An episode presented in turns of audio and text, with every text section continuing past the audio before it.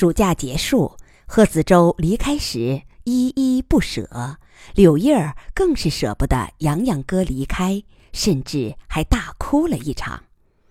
乐之友推行的神鹰蛋计划，或曰生命播种计划，在民众中获得了广泛的认可，特别是那些对传宗接代看得比较重的东方国家和中亚北非的阿拉伯国家，如中国。印度、巴基斯坦、伊朗、埃及、印尼、沙特等民众的捐款，如山石缝中的涓涓之水，不停息地汇向乐之友基金会。现在，基金会的户头上已经超过八十亿人民币了。一天，姬仁瑞接到一个电话，对方确认了他的名字，然后说：“我们楚总。”要亲自和你讲话。电话中换了一个公鸭嗓，是姬先生吗？我是楚贵妇。姬仁瑞迅速从记忆中调出这个名字，好像对方是某个房产集团的老总，而且这个名字肯定和某些负面新闻有关，但具体内容记不清了。我准备向你们的基金会捐一笔巨款。啊，谢谢楚先生，我这就把电话转给基金会的于会长或葛副会长，请你。不，我就找你。我这人不爱和哼哼唧唧的念书人打交道，我觉得你应该是个办事爽快的人。这么说，他事先已经对乐之友的领导层做过调查。姬仁瑞没有犹豫。好的，我可以带他们来处理。请问，明天上午十点，你到我下面说的那个地方吧，那儿离你们总部不远。他说了一个详细的地址。你可以带上基金会的两三个人，我也要。带齐我的家人，介绍你们认识一下。他挂上电话。他在决定见面的时间和地点时，没想到同这边商量，可见平时颐指气使惯了。季仁瑞摇摇头，但并没因心中的不快而怠慢这件事。他迅速通知了余乐水和葛其红。又让葛其红通过网络和新闻界的朋友尽快摸清这位楚总的背景。晚上，葛其红把二十页资料打印出来，交给姬仁瑞。这位楚贵妇确实是一位知名房地产集团的老总，今年刚刚过了六十大寿。这人很有些传奇色彩。他出身草莽。没什么文化，原来应该算是黑道上的，至少也算半黑半白。因为他最初出道时就是为房产商们摆平搬迁户中的钉子户。这人胆大心细，讲义气，有眼光。后来自己办了一个房产开发公司，黑道白道都趟得开，事业蒸蒸日上。三十年间，身价。达到两百亿，有人为他算了笔账，说他平均每天赚一百八十万，比到银行金库里去数百元钞票都来得快。关于楚的传说非常多，大多比较负面。下面两则比较有代表性：一是他效法宋太祖的杯酒释兵权，曾演过一出杯酒洗黑手。他四十五岁那年，钱已经赚得不少了，于是决定弃黑道入白道。在此之前，他干了不少半黑半白的事，据说还牵涉到人命。那天，他设宴款待了从前的道上密友，席上给每人一个密封在红包里的银行卡，然后坦言说：“以他现在的身家，不想再干。”刀头舔血的勾当，决定金盆洗手了。至于兄弟们今后想怎么干，听凭各位。今天我送大家一份薄礼，说白了是买个平安。那位兄弟今后万一失了风，进了局子，记着莫攀扯我。”他笑着说：“咱弟兄们有话谈到桌面上，要是哪位不仗义，逼得我老楚回头走黑道，你也别怪我手辣心黑。哪位讲义气，揣着秘密去做了鬼，他的家小我包了。”酒席上的几位弟兄收了红包，都拍着胸脯做了许诺。宾主尽欢而散。此后，有一位弟兄果然犯事了。办案时，一件人命案子牵涉到楚贵妇，公安人员严逼紧问，但那位兄弟咬紧牙关，不吐一字。后来，那人被判了死缓，其家人一直由楚贵妇照料。二是他异常看重子嗣。爱把“不孝有三，无后为大”挂在嘴上。他年轻时没钱，又处于计划生育时代，所以只有一个儿子。对此，他深以为憾。等他有了钱，就连着娶了几房小老婆，每人一套别墅。同样的政策交底：生一个儿子奖一千万，生一个女儿八百万。儿媳生孙辈，实行同样政策。有道是政策对了头，石头上也长藕。如今他儿孙一大群，光是正式在册的就有二十人。看完资料，于乐水对这位捐款人有些摇头。姬仁瑞笑着说：“小于，看人要看发展嘛。你看，他年轻时走黑道，大一点。”半黑半白，四十五岁时拿钱买来走白道的权利，六十岁时捐款做善事，总体说来是健康向上嘛。第二天，吉仁瑞带上小鱼和乔治、雅戈比，驱车来到楚贵妇说的地方，建在一个普通村庄里的楚氏民俗博物馆。馆内有一座中式小楼，飞檐斗拱，青砖青瓦。院里堆满了石碾、六柱、钉耙、风箱、楼、搓板等早已淘汰的农具和生活用具。停车场中停有七八辆豪车，都是风尘仆仆的样子，看样子是从外地赶来的。楚贵妇在小楼下面迎接他们。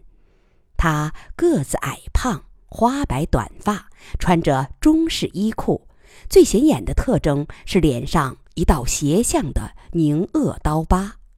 据资料说，这是他年轻时打架落下的。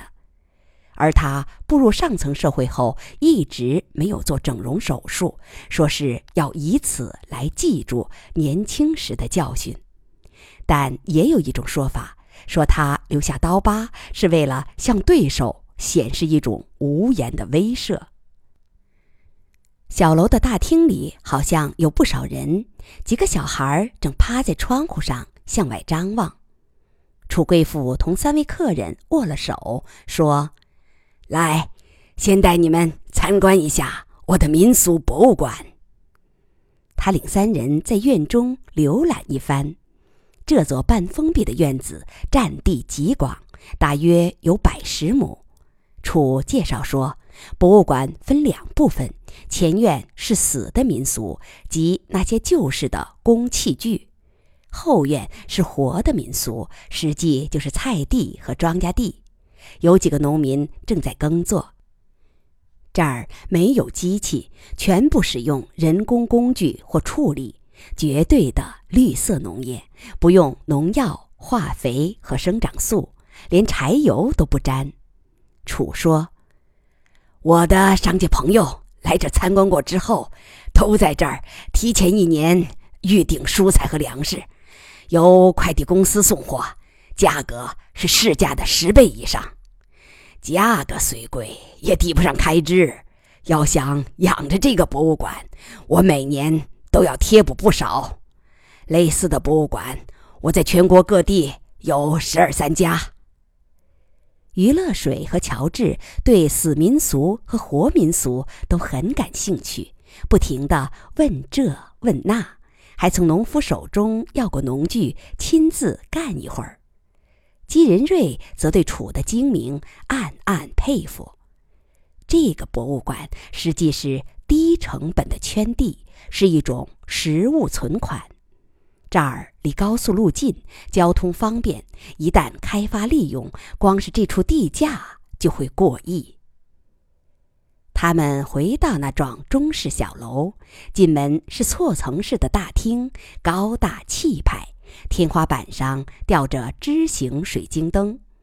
二楼的回廊是漂亮的实木栏杆。大厅里此刻挤满了人，多是女人和小孩儿。楚贵妇笑着说：“来，我为三位介绍一下，这都是我的家人，五个老婆，十六个儿女，四个孙辈。他们平时都是单独居住，相互之间基本不照面的。今天是托了三位的福，才第一次聚齐。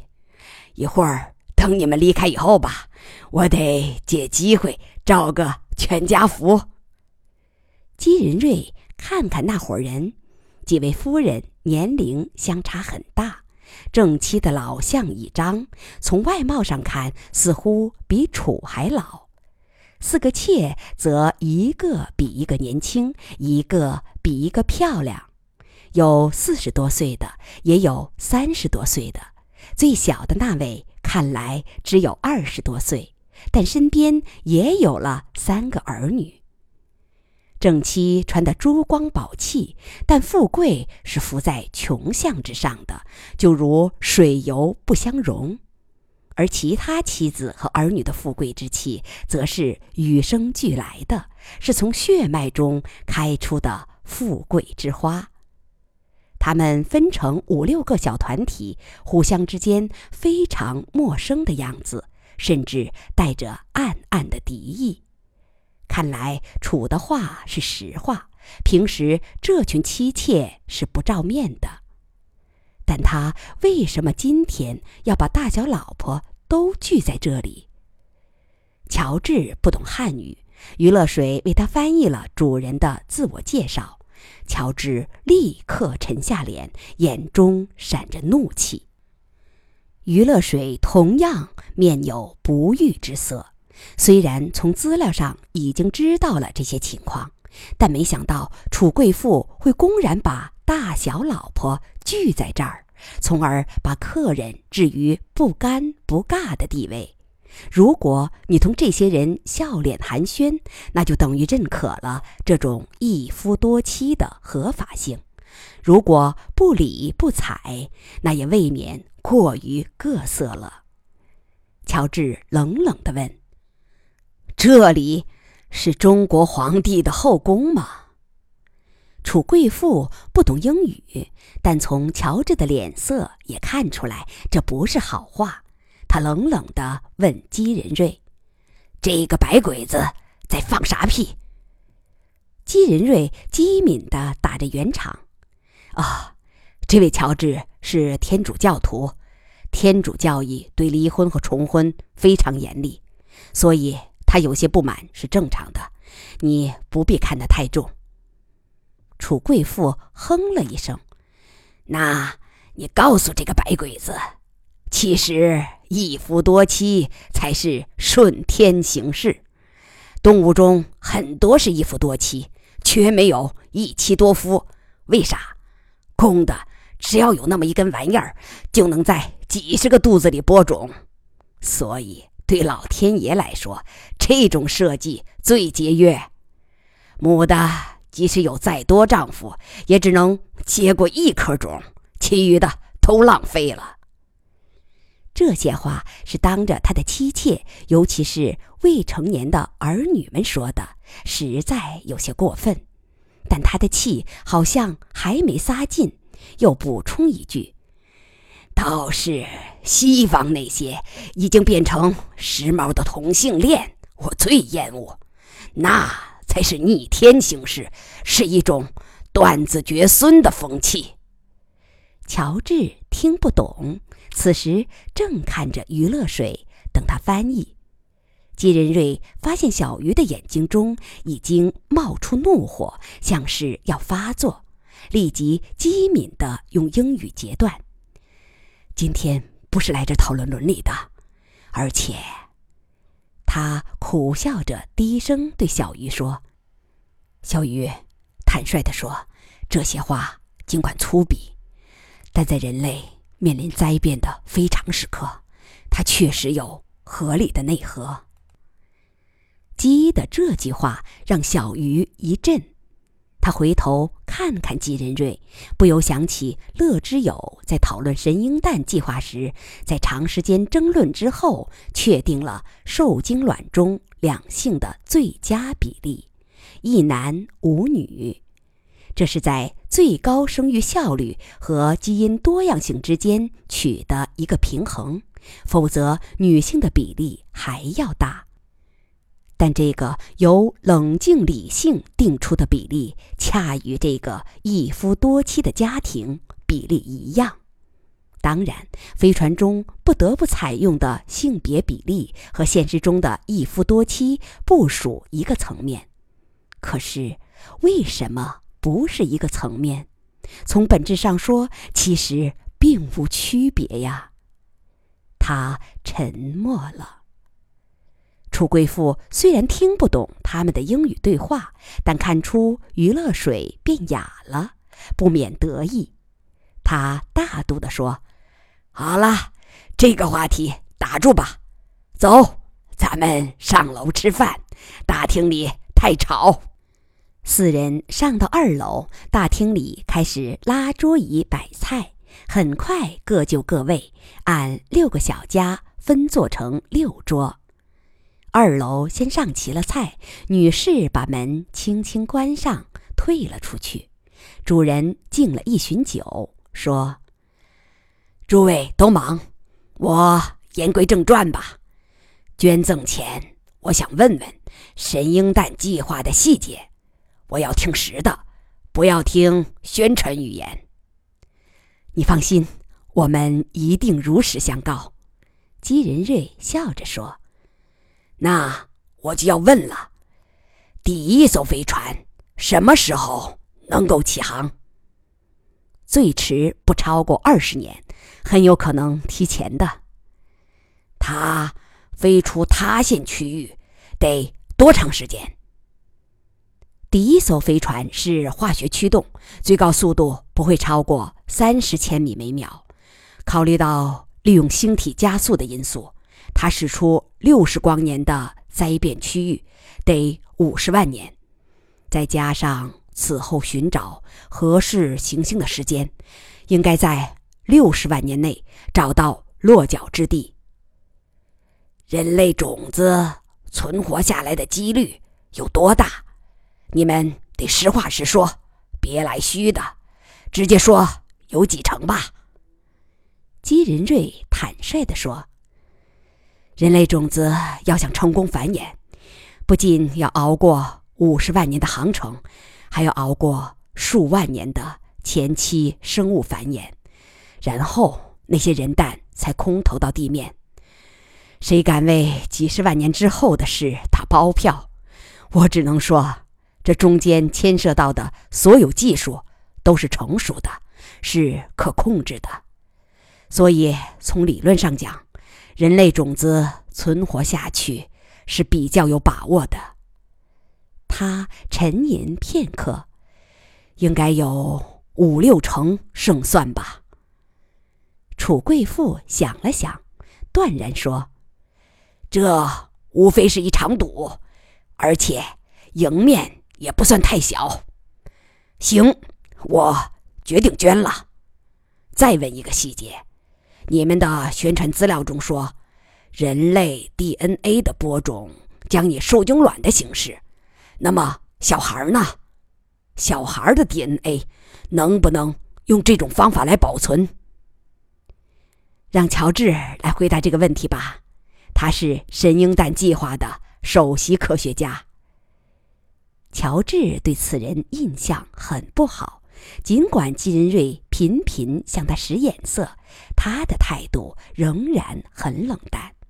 他冷冷的解释说：“没问题的，以现在生物科技的水平，随便取一个男人、女人的体细胞，婴儿的也行，都能让他们转变成精子、卵子。当然，这是有悖生物伦理的。但在这样的灾变时刻，他摇摇头，没把话说完。是吗？”你们这些大脑袋科学家真能鼓捣！我想天上的老天爷啦、耶和华啦，现在都会触你们，撞见你们得躲着走。最后一个问题，神鹰蛋计划得砸多少钱？我知道现在只能是估计，尽量估准一点吧。总预算大约上千亿。如果单说第一艘化学驱动飞船及船上的相关投入，应该在两百亿元人民币以下。楚贵妇断然说：“那好，这两百亿我包了。”这句话让三个客人都大吃一惊，他们没料到这个土老财模样的人竟是位一掷百亿的豪客。楚贵妇苦笑道。我基本是裸捐了，捐完后铁定得一脚跌回当年，吃糠咽菜过苦日子。那也没事儿，我自信能吃得住这二茬苦。楚贵妇扫视三人，你们是不是不大信服我能裸捐？尽管放心，我楚贵妇说到做到。人生。第一大事就是活着，连活着也不能保证的话，有钱还有啥求用？从现在起，我的唯一目标就是要保住楚家血脉，再难再贵我也不含糊。姬仁瑞说：“我们信得过。”楚贵妇盯着姬的眼睛：“季先生，你可以想见的，我这么大方。”肯定是有所求的，我有两个条件。姬仁瑞看看两个同伴，平和地说：“基金会接受捐款，从不容许有附加条件。不过，你不妨说说看。”第一个条件，我的所有家人，包括我们老两口，包括最小的两岁大的孙子。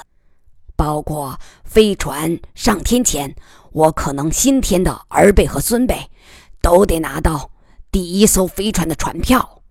也就是说，我们都得被选作种子。我今天把他们全集合在这儿，就是为了当面敲定这件事，让他们都吃上定心丸。余乐水低声为乔治翻译了这一席话，乔治顿时大怒。没等金仁瑞和余乐水表态，他抢先说：“楚先生，还是留着你的两百亿买墓地吧。基金会从不接受附加条件。再说，他刻薄地说，我很担心人类种子库中你家人。”占了这么多位置，会大大降低未来人类的平均道德水准。不等余乐水把这段话译成汉语，金仁瑞抢先用英语说：“乔治，不要意气用事。”乔治想反驳，金仁瑞厉声说：“这事回去再商量。”乔治，你听着。在几十万年后的蛮荒星球上，没有什么道德，只有生存。而对于生存来说，也许这位楚先生的强悍基因是最优秀的，而且他能用全部家当来换取血统的延续。这种大私其实是大功，一般人达不到这个境界。请你认真想想我的话。这段话虽然是针对乔治·雅戈比的，实际也是说给小鱼的。两人受到深深的震动，既因为金仁瑞少有的严厉态度，更为他话中所蕴含的冷酷力量。两人沉思着，不再说话。金仁瑞回头对楚贵妇堆出一脸笑容，改用汉语说：“老楚，你可能已经看出，我们几个对你提的条件有分歧。这个问题你不必担心，由我来化解吧。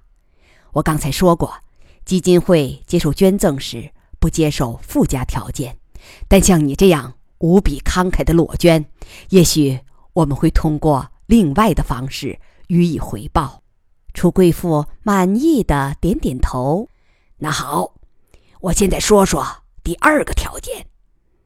第一艘飞船实际是我独自建造的，我想，除了我所有家人持有船票外，其他名额拿出百分之十给我，由我来定。小鱼的脸色再度沉下来。他为乔治翻译了，乔治的眼中重新燃起怒火。这回季仁瑞没有犹豫，斩钉截铁地说：“老楚啊，这是不可能的。逃生飞船是公益事业，不能由黄牛党来倒卖船票。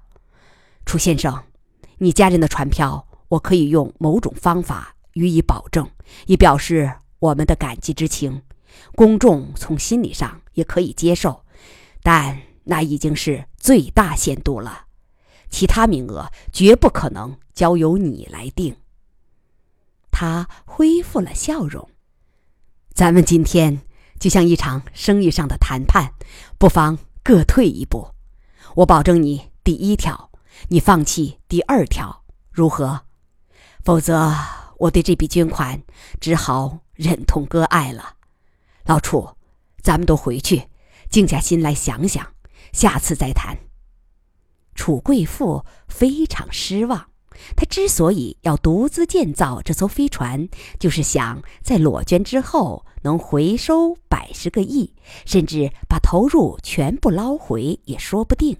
现在这个打算提前泡汤了，但他不愧是商界枭雄，略为沉吟后。果断地说：“好，吉老弟是个痛快人，我也回你个痛快。我可以当场做出决定，放弃第二个条件。至于第一个条件，他冷冷地看着乔治和小鱼。看来你一个人也定不了，你们回去商量吧。我给三天时间。”姬仁瑞有意缓和一下气氛，岔开了话头：“你这样裸捐，你的家人，尤其是几位年轻的夫人，能够同意吗？恐怕并非所有家人都能达到你的境界，愿意放弃今生的享受来换取血脉的延续吧。”楚贵妇干脆地说：“他们不敢不听我的。”谁惹我恼了，一分钱也不给他分。不孝有三，无后为大。能让楚家血脉从大塌陷中逃出去，比啥都重要。六十万年后的后代会感激我的。他唤仆人送来水果盘，然后起身送客。